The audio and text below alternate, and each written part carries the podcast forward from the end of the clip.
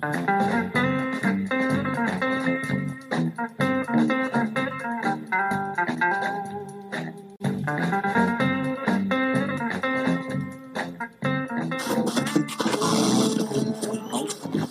que c'est, le Graal? Vous savez pas vraiment? Et moi non plus. Et j'en ai rien à cirer. Regardez-nous. Il n'y en a pas deux qui ont le même âge. Pas deux qui viennent du même endroit. Des seigneurs, des chevaliers errants, des riches, des pauvres. Mais, à la table ronde, pour la première fois de toute l'histoire du peuple breton, nous cherchons la même chose. Merci, monsieur, c'était très bien. C'était très bien. Où, où c'était bien là-bas? Où c'était bien euh, Ça, c'est comme ci, comme ça. C'était pas mauvais, c'était très mauvais. Voilà, exactement. Alors, reprenons. La table ronde du management. Une production Albus Conseil.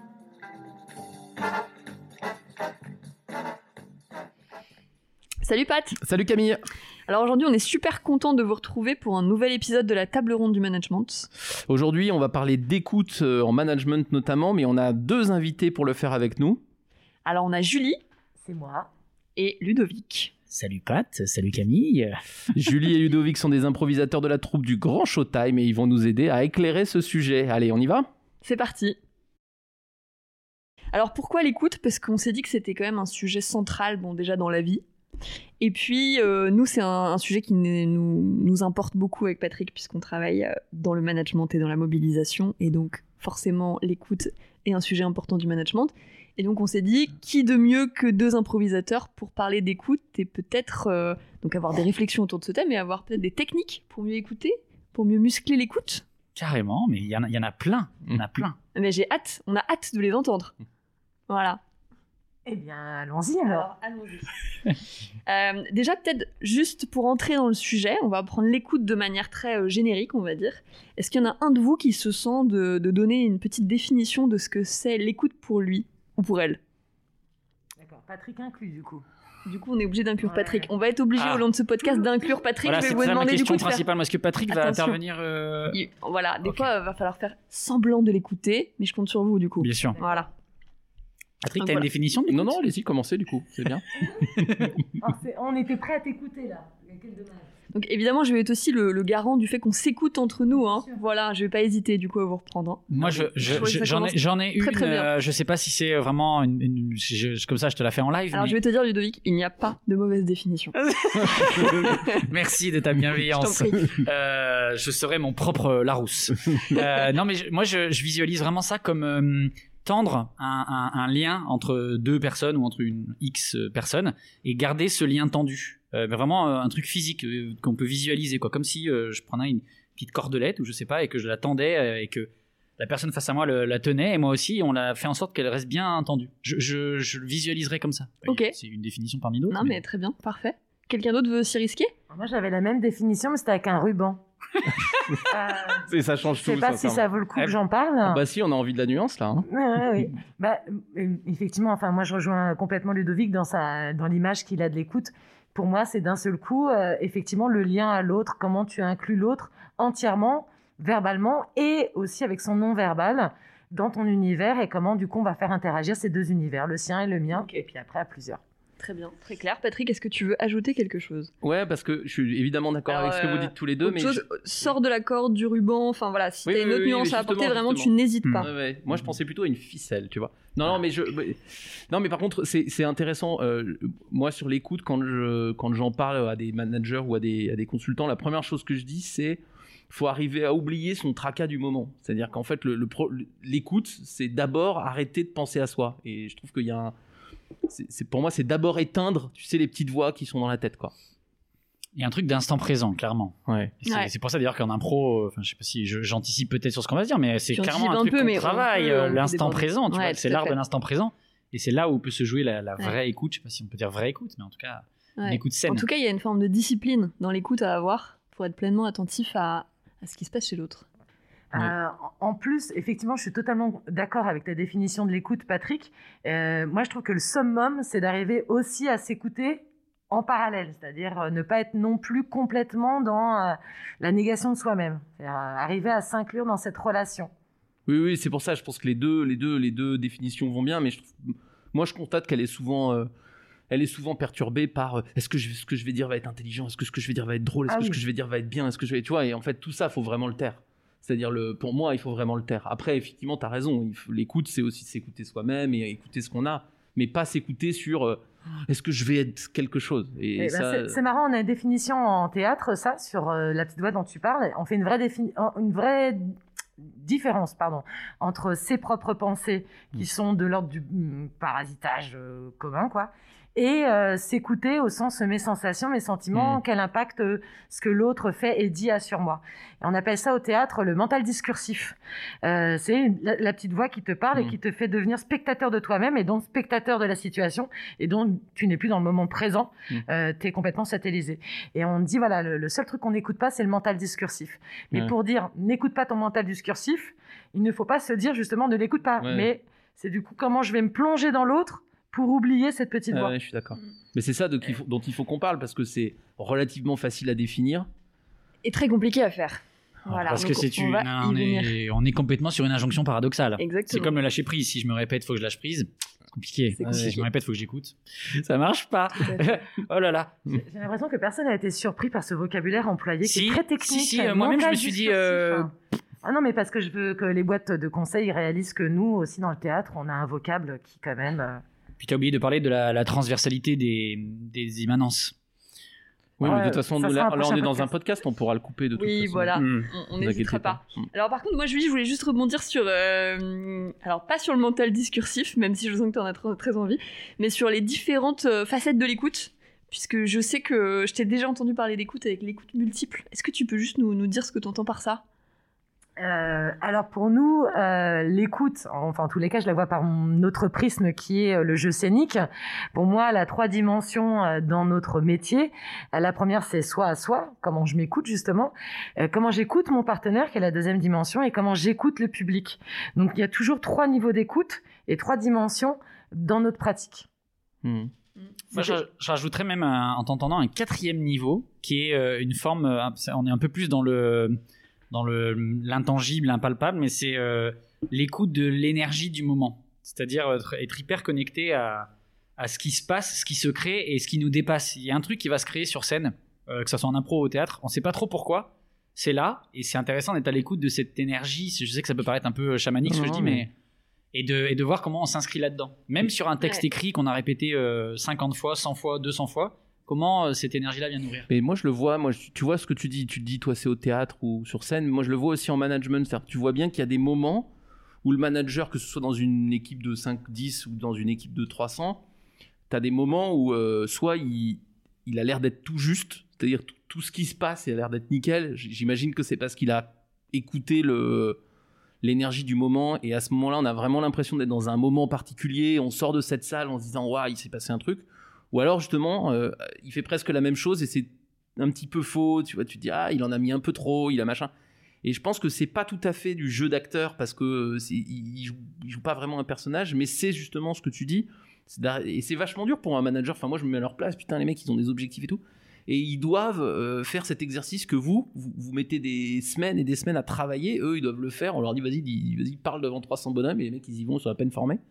Et je trouve que c'est pour ça que je trouve c'est hyper intéressant de discuter avec vous parce que moi j'aimerais bien qu'on arrive à dire à ces gens deux trois trucs qui peuvent leur permettre justement d'avoir cette espèce d'écoute. Et on voit que c'est complexe quand vous en parlez euh, mais qui peut les aider parce qu'en vrai ils ont ces moments scéniques euh, hyper durs mais avec beaucoup moins d'entraînement et de formation que vous. Ouais, Ils ont ces moments scéniques et je pense que les dimensions que, que tu évoquais et que tu complétais, Ludo, elles existent aussi en management parce que déjà, si t'es pas connecté, que tu t'écoutes pas toi, c'est très compliqué ensuite d'être en interaction avec ton équipe.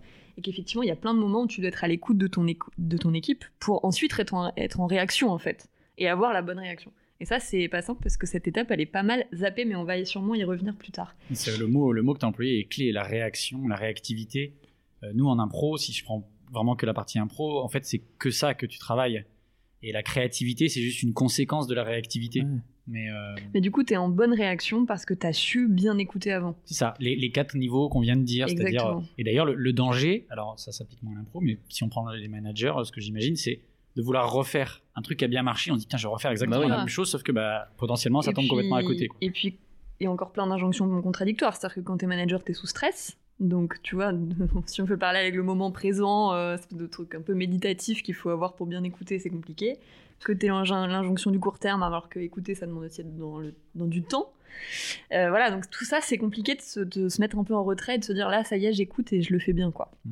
Voilà. Mm. Donc, essayer d'effectivement, comme disait Patrick, de trouver des tips peut-être à transmettre à ses managers. Ouais, en tout cas, réfléchir un peu à ce sujet-là, Euh, pour manager ou pour tous les gens qui, dans la vie, sûr, en fait, euh, ont besoin de, de faire cette espèce d'effort scénique, euh, alors que c'est pas leur job et Ouais. qu'ils ont pas, ils peuvent pas avoir accès à votre entrainement. quoi. Mm. C'est hyper Je intéressant. pense que d'ailleurs, ça s'adresse à tout le monde parce qu'en tant qu'être humain, quand as envie de créer des liens, des relations fortes, en fait, à un moment, écouter, c'est quand même plutôt pratique. Ouais. Donc, Peut-être juste avant d'entrer euh, dans, dans le vif du sujet euh, et dans tout ce qu'on vient de se dire, d'aller plus dans le détail, euh, est-ce qu'il y en a un de vous qui a un exemple d'un moment d'écoute euh, qu'il a trouvé particulièrement réussi?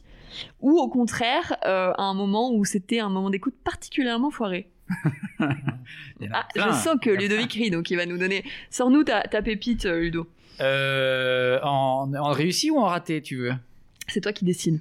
En, en réussi, euh, en fait, j'en ai plein en tête, mais c'est toujours, ça renvoie à ce que je disais tout à l'heure sur ce côté magique, c'est-à-dire des moments où tu te dis, mais c'est inexplicable, mais il y avait un tel niveau d'écoute entre les comédiens ou les comédiennes d'impro qu'il y a, il y a une hyper connexion qui se crée, qui est vraiment, ouais, je, je trouve pas de meilleur mot que magique, quoi. Et, euh, et tu te dis, putain, mais c'est incroyable, ils ont presque, ils sont tellement ensemble qu'ils pourraient presque dire la même chose en même temps la phrase suivante, quoi. Et, euh, notamment sur des juste des regards. Des fois, moi j'ai des images pas mal de Showtime. Juste sur un regard, on, voit presque où l'autre veut aller, quoi. C'est assez fou. Et je peux citer un exemple. euh, C'était pas dans, Showtime, c'était une, autre, autre occasion d'impro. Et juste pour vous donner le, très vite le contexte, le thème c'était grand chef indien. Il y a un comédien qui rentre et euh, qui s'appelle Thomas Canariato. Il rentre et il fait clairement un grand chef indien, donc il, mime qu'il y a un feu, qu'il a des plumes sur la tête, qu'il fume un calumet, il fait tout. Et on le laisse installer une minute, une minute trente, ce, superbe décor. Et moi, je rentre en impro, on se fixe, je, suis- clairement aussi un indien, je le regarde et je lui dis Hugues. Et il me regarde et il me dit Michel. Et cette, cette blague-là de Hugues Michel m'a. De toute façon, c'est toujours Michel. Ça, c'est- on, toujours pour- on Michel. pourra peut-être faire toujours un, jour, on pourra faire un podcast là-dessus. Je sais pas pourquoi, c'est toujours Michel qu'on prend comme exemple. C'est, je sais pas. Et c'est-à-dire qu'il était tellement connecté à moi, tellement dans le truc, qu'il est, je sais pas comment dire, il est allé l'étape d'après. C'est-à-dire qu'il a compris que Hugues, c'était pas un Indien qui disait Hugues, comme euh, les Indiens le disaient, mais un mec qui s'appelait Hugues et qui venait le voir, et lui me répond qu'il s'appelle Michel. Et ça, pour moi, c'est vraiment symbolique de ce qui se passer en impro. C'est-à-dire que t'as une, un tel niveau de connexion que tu vas plus loin que l'attendu. Et que les gens, ils font, oh putain. Mais d'où il sort ça? Bah. Juste parce qu'en fait, on était hyper ensemble. quoi. Je sais pas si cet exemple est très parlant, mais moi, c'est un beau Si. souvenir d'impro. Si, si, En tout cas, moi, ça me fait beaucoup rire. Ouais, bah, alors, moi, je citais un exemple avec euh, Ludovic, puisqu'il est là.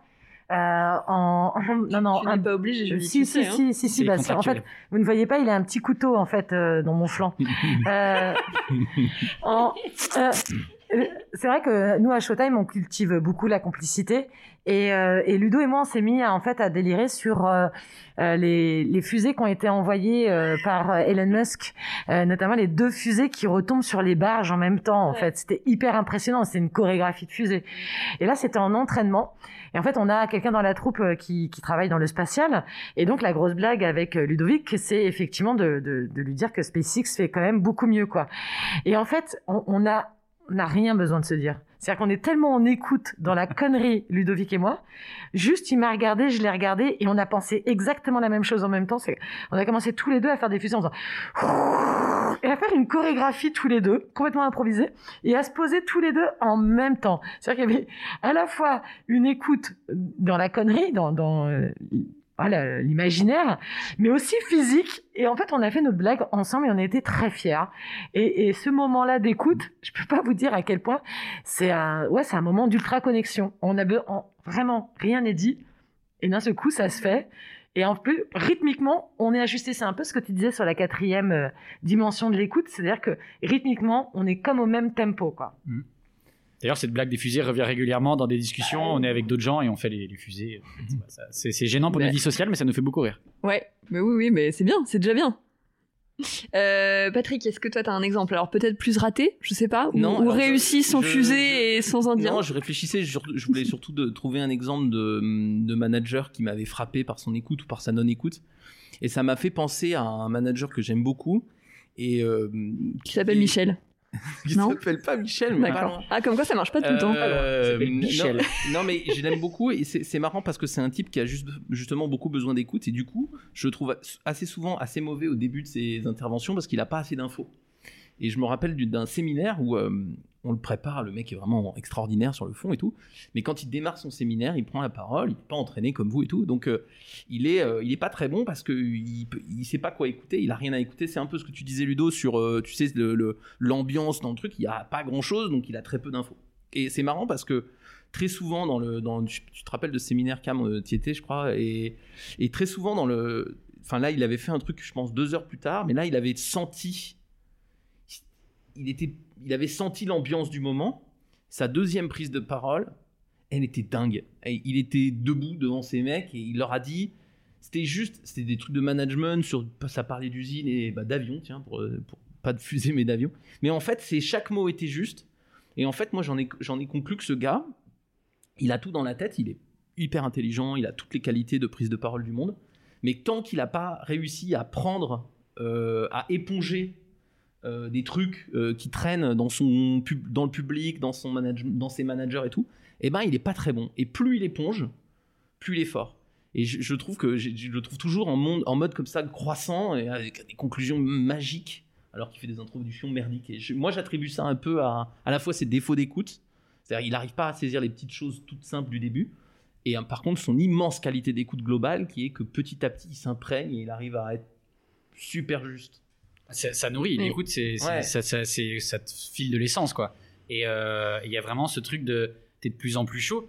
Euh, nous, en impro, avant de jouer, on s'échauffe. Alors. Euh, et c'est un- peut-être un premier tip. Alors justement, Ludovic, c'est une transition. Et tu vois, comme quoi on est un peu connecté parce que tu Mm. ne savais pas, mais c'est exactement sur ça qu'on va aller. Eh ben, C'est- banco. Voilà, qu'est-ce qu'il est fort. Et en plus, ça fait écho effectivement à, à l'exemple que donne Patrick, parce que du coup, là, on a un manager euh, qui est bon, une fois, comme tu dis qu'il est chaud, euh, mais du coup, qui aurait peut-être besoin d'avoir de tips pour être chaud tout de suite. Et du coup, être bon dès l'introduction et pas attendre deux heures de séminaire pour être bon. Euh, et du coup, ouais, ce podcast, on, on a essayé de l'articuler autour de trois, trois grandes parties qui re- reprend un peu la espèce de boucle vertueuse que les improvisateurs mettent en place, qui est euh, comment on se prépare, comment on se chauffe, comment du coup on est pleinement ensuite dans l'écoute, et ensuite comment on débrief pour recommencer cette fameuse boucle toujours mieux. Et ça, voilà, une étape qu'il faut a priori euh, pas non plus. euh, pas non plus zapper. Alors du coup, on va commencer euh, forcément par le début, qui est cette mise en chauffe, cette préparation. Est-ce que vous pouvez nous dire, Julie et, et Ludo, comment vous vous préparez? Quels sont vos rituels à vous? Avant un spectacle Parce que juste, du coup, pour ceux qui sont pas familiers des spectacles d'impro, euh, vous faites des spectacles, c'est quoi à peu près le grand showtime? Une heure, une heure et demie? Ouais, ouais, ça dépend. De une heure à une heure et demie, ouais. Une heure, une Ça heure dépend et demie, voilà. Et à Quand quel c'est moi, point- ça dure 1h50. Quand c'est Julie, ça peut, ça peut être 2h20, 2h30. Voilà. Bon alors, du coup voilà. En tout cas, en tout cas, sur un temps assez long, vous êtes dans une écoute absolument totale euh, et vous devez en plus faire rire. C'est comme ça. euh, C'est vrai hein, qu'on vient vous divers. voir en étant en réaction par rapport au public. Et si possible, rien- pas être nul dans la première demi-heure. Exactement, parce que du coup, comme on paye pour une heure, Time comme is money. Voilà, time is money pour le spectateur. Euh, voilà, donc c'est quand même pas simple de faire rire en écoutant et en étant en réaction totale puisque rien n'est préparé à l'avance. Voilà, donc vous allez peut-être nous donner vos tips quand même de préparation parce que j'imagine que vous n'êtes pas en mode tiens, tiens, je sors de ma douche, je vais faire un spectacle d'impro comme ça, je... voilà. Ouais, Il y a, y sûrement tout. un truc qui se passe avant. Et ce que tu dis est hyper intéressant sur cette phase que vous avez identifiée, qui est l'amont, on va dire, entre guillemets, euh, parce que euh, c'est le fantasme de tous les comédiens euh, d'être chaud à l'acte 1 comme tu l'es à l'acte 3. Euh, ça, ça suppose, en fait, je c'est une double préparation, c'est-à-dire un travail de fond qui se fait sur le long terme et un échauffement, vraiment, si on prend l'image du sport, une, mise en condition juste avant le moment où il est intéressant d'avoir de l'écoute, typiquement nous sur scène. Et, euh, et ça passe d'abord, par exemple, par un échauffement physique, vraiment au sens euh, strict, euh, comme si on allait faire un, un sport, c'est-à-dire euh, un réveil euh, corporel et euh, mental. Tu fais des étirements, quoi. Des étirements, des, euh, des, je sais pas, ce que tu veux, des génuflexions, des squats, c'est le, le nom officiel, des pompes, de- du gainage, ce que tu veux, des étirements. D'où ce physique de rêve, De- tous les deux. Ah, c'est- c'est ça. Mais je C'est comprends du mieux. j'ai- L'avantage du podcast, les gens peuvent imaginer. Mais oui. Ce physique de rêve, oui. tout à fait, oui. Ouais.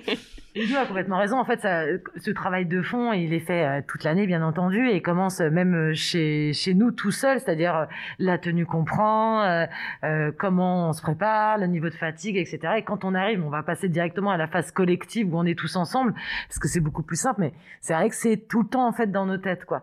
Mais, Euh, mais je pense, excuse-moi, mais je pense que ça, tu vois, c'est pareil. Mon manager qui va faire son son intervention, la façon de se préparer sur le long terme, c'est déjà de maîtriser son, do- son dossier aussi, tu vois. Donc, euh, moi, j'ai souvent des, clients qui me disent, ouais, mais moi, euh, tu comprends, j'ai pas que ma scène à faire, j'ai aussi mon dossier. Oui, bah, moi, je rapproche un peu le dossier euh, et la, profondeur de sa connaissance du sujet d'une partie de ce que vous faites dans le fond, c'est que bien sûr qu'il y a besoin d'écoute, mais il a besoin d'avoir travaillé. C'est pour ça qu'il faut rassurer les managers sur le fait de dire bien sûr que vous aurez jamais le temps de faire du travail d'écoute comme Ludo et Julie, mais par contre euh, vous avez une autre autre entraînement du quotidien qui est, qui est- super parce que sur le fond, pour le coup, vous connaissez votre sujet et donc euh, c'est- pour moi c'est là que se situe. On peut faire un peu d'entraînement physique, mais vous en ferez jamais autant. Mais c'est là que se situe votre entraînement de fond.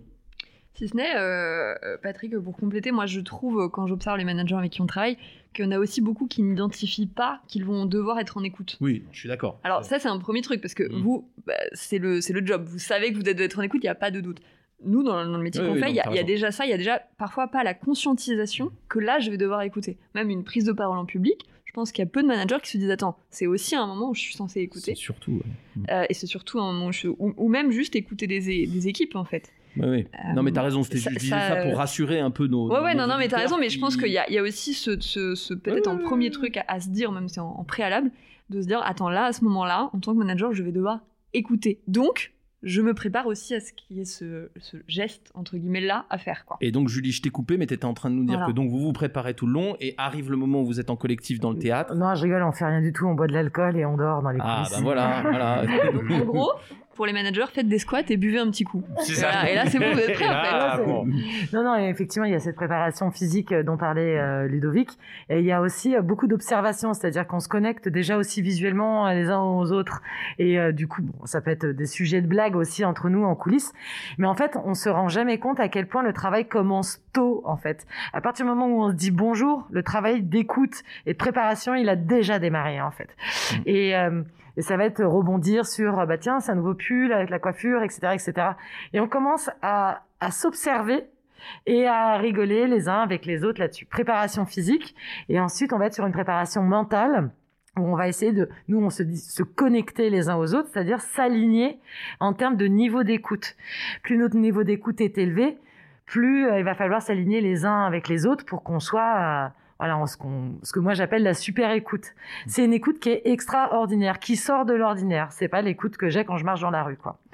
Et tu vois, je, je rebondis sur le, le- le physique parce que moi j'ai souvent dit à mes aux consultants ou aux clients, bah il faut vous préparer physiquement.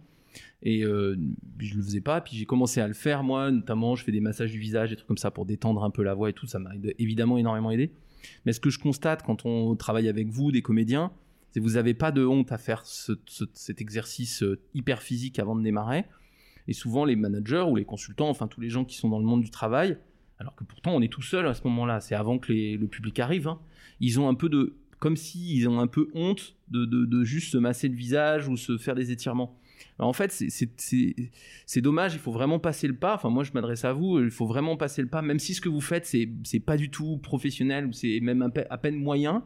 Mais le simple fait de faire tourner les bras, de s'étirer, de, se baisser, de se relever, de masser un peu le visage, oubliez que personne ne vous regarde de toute façon, mais ça va tellement euh, faire monter, le, je sais pas si c'est monter le sang, mais on a l'impression que le sang monte au visage et qu'on a, on a quelque chose de plus tendu, plus fort.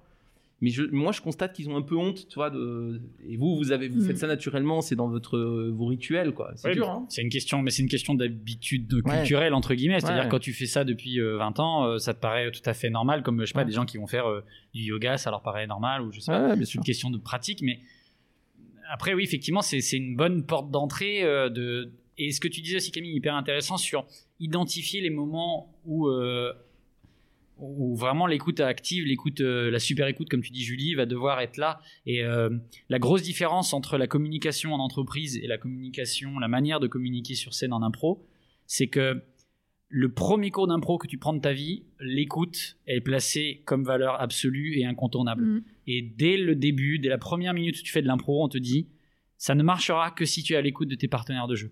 C'est pas quelque chose qu'on te dit dans des formations euh, académiques plus classiques et, euh, et qu'on te dit nécessairement dans le monde de l'entreprise. Et du coup, comme tu n'as pas cette règle comme euh, fondement absolu à tout ce qui va se passer, bah, la communication elle peut être euh, biaisée et Mm. t'as pas identifié les bons moments. quoi. Et moi, je suis d'accord avec toi et je vais dans ton sens parce que moi, j'ai- je, je fais de la, je fais du conseil depuis 15 ans. J'ai toujours eu une bonne prise de parole et je pensais que c'était ça le truc pour embarquer les gens. Et, et je me rappelle très bien, j'ai eu quelques chocs très très forts de clients que j'ai perdus parce que je m'appuyais sur ma prise de parole et sans écoute. Et je, heureusement, je me suis fait débriefer, j'ai compris qu'on en parlerait plus tard. Mais à ces moments-là, c'était, j'étais fort, mais tout seul, et je me suis planté. Mais planté, planté, j'ai perdu des clients. Et en fait, à partir de ce moment-là, parce que j'ai été bien débriefé, je me suis rendu compte, et c'était pas l'impro à l'époque encore, je me suis rendu compte qu'il manque que, que c'est quand on parle, quand on prend la parole, que l'écoute doit se déclencher. Et surtout pas quand on parle pas. Parce qu'en fait, quand on parle pas, dé- déjà, naturellement, les gens sont pas trop trop nuls encore. Mais quand ils parlent, c'est là qu'il faut devenir, il faut vraiment être attentif à ce qui se passe et pas et savoir s'arrêter parce qu'il y a un truc qui se Mm. passe à gauche de la salle, à droite de la salle, parce qu'il y a un bruit, un murmure. Et ça, c'est surtout quand on parle qu'il faut savoir le faire. Et moi, je me suis planté à cause de ça parce que ce que tu dis, c'est vrai. On m'a pas formé à l'écoute au centre. On m'a formé à l'écoute en plus. C'est-à-dire, au bout d'un moment, on m'a dit, et tiens, hé, cerise sur le gâteau, si tu peux écouter, c'est cool. Mais en fait, c'est pas cerise sur le gâteau. Mm. C'est commence C'est par gâteau. ça, mon gars. Ouais, c'est gâteau. c'est gâteau. C'est la farine. C'est la farine, c'est clairement La la prise de parole, par contre, c'est cerise sur le gâteau. C'est-à-dire qu'on peut être très bon, très charismatique, sans avoir une, bande- une, une grande prise de parole. Par contre, si tu l'as, évidemment, ça t'aide. C'est ça. Mais par- euh, ce dont tu parlais par rapport à effectivement la facilité ou non à aller sur une préparation Mm. physique, euh, moi je suis assez surprise, mais ça c'est aussi encore euh, très culturel et très éducatif. Euh, c'est euh, la vision qu'ont les gens d'eux-mêmes, enfin de leur corps. Mm. C'est-à-dire que nous c'est notre notre outil de travail, notre corps. Mm. Donc on n'a pas d'autre choix que de le travailler pour l'offrir. Et en fait, quand on travaille quelque... enfin, Attends, en tout cas, Mehdi, je- fait Après, il y a entre exactement, guillemets, des euh, guillemets, des guillemets, On je mets des guillemets. on s'entend. Ok, Voilà. d'accord. Mais, mais venez voir mon, mon spectacle solo, vous allez être impressionnés. Mm. Euh, je m'offre. Euh, C'est à Pigalle. enfin, offrir, offrir le spectacle. Euh, et en fait, c'est notre machine à tous. C'est-à-dire que euh, euh, j'ai déjà vu des managers monter sur scène faire des présentations, enfin ou même des PDG, etc. Euh, c'est le corps en fait qui transmet ça, et c'est un outil comme une présentation, euh, comme le produit que tu vas présenter, c'est un outil qui t'aide à avancer. Et dans ce dans ce cadre-là, il y a aucune raison de ne pas préparer aussi cette machine-là à, à offrir quelque Et chose. ce que je trouve assez rassurant, c'est que justement, t'as pas besoin d'avoir des qualités de, de dingue, parce que des qualités, je veux dire, euh, t'as pas besoin d'être un orateur à la Obama pour réussir.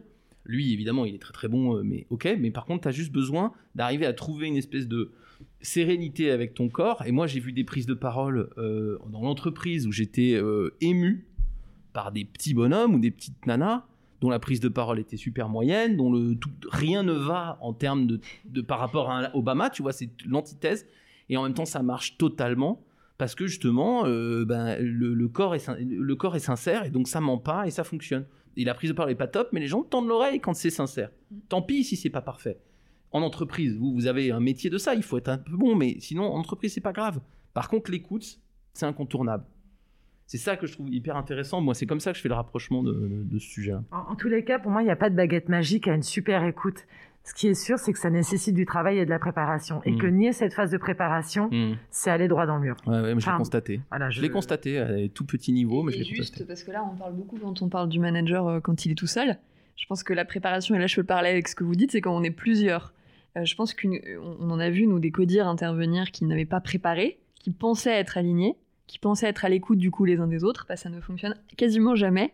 Donc c'est pareil, préparez-vous quoi. Quand on est plusieurs à intervenir, Mm. euh, ça donne des, des belles catastrophes. euh, Et même de- si vous le faites pas très bien les d'ailleurs, vaut mieux se préparer un peu comme vous pouvez, pas très bien, c'est pas des exos super, euh, mais on s'en fiche en fait. Le simple fait de chercher la relaxation, enfin le- le- la connexion, c'est déjà pas mal. De toute façon, Et- vous avez- voilà. Il y a une distinction des mots qui est hyper importante, c'est il faut se préparer, s'entraîner, mais surtout pas anticiper. Alors, Mm. Et ça, c'est le, le tu grand. vois, et du coup, tu vas encore anticiper la partie d'après. Oh, C'est mais- quel Transition man, il trouve Bah, les transitions à toutes coup- les parties. Du coup, c'est une transition, euh, tu vois, c'est genre fou, hein. euh, à la fois euh, bizarre parce que du coup, je, je- je dis qu'il faut pas faire un truc et ça me permet de faire un truc. Du coup, euh, c'est extrêmement Ouais, ça, raté c'est et réussi comme la complexité. Est-ce que tu nous as écouté, Ludo, en fait? Vous êtes?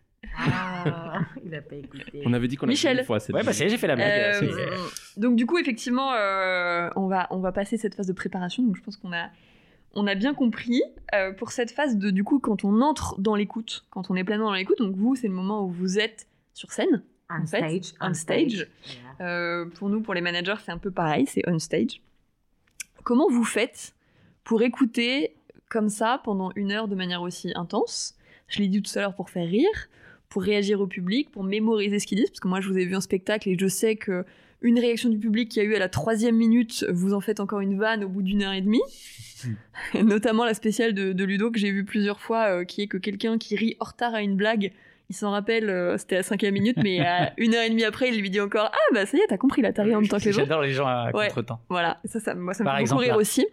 Euh, non, mais voilà, donc vous avez quand même cette écoute hyper, euh, hyper profonde. Comment euh, vous faites? C'est quoi, je sais pas, les grands principes, les grandes règles que vous vous donnez avec lesquelles vous avez été, entre guillemets, éduqué à l'impro? Bah, c'est un peu ce qu'on disait tout à l'heure déjà, c'est qu'il faut pas que ça soit un, objectif.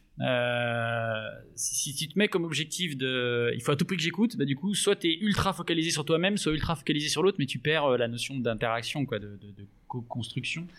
Euh, donc déjà, il y a, ce premier truc, de ne pas se mettre ça comme euh, vraiment un objectif à tout prix à vouloir faire de façon volontariste. Et ce qui est intéressant, tu disais pour faire rire. euh, en fait, le rire, c'est vraiment une conséquence.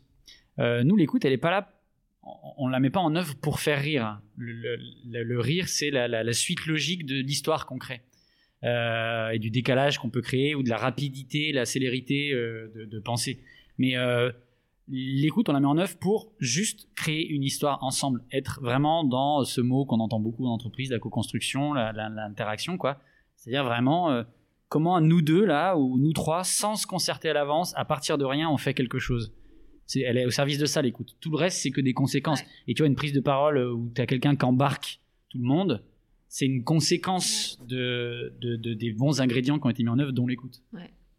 Et tout à l'heure, tu parlais de l'anticipation, euh, du coup, Ludo. Ouais, Qu'est-ce bah, que- Qu'est-ce que vous vous dites sur ça? Parce que c'est dur, en fait, d'entrer euh, sur scène en se disant j'essaye.